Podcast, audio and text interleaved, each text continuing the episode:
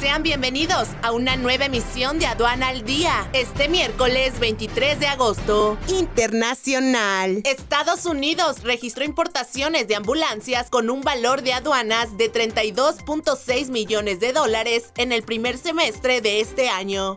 Atasco de 130 buques en el canal de Panamá impacta al comercio global nacional. En el periodo de enero a junio del 2023, los ingresos tributarios alcanzaron 2.275.086 millones de pesos.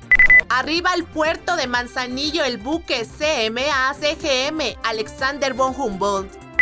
México descarta más modificaciones al decreto sobre el maíz transgénico pese al panel solicitado por Estados Unidos. Este es un servicio noticioso de la revista Estrategia Aduanera. EA Radio, la radio aduanera.